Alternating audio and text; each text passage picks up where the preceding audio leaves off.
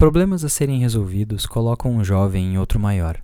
Abatido pelas consequências dos conflitos com seu inimigo antigo, ele se afasta da família e amigos pensando numa forma de superar os obstáculos do embate, quando é transportado por uma chama brilhante até Dagana, uma ilha isolada pelo mar infinito.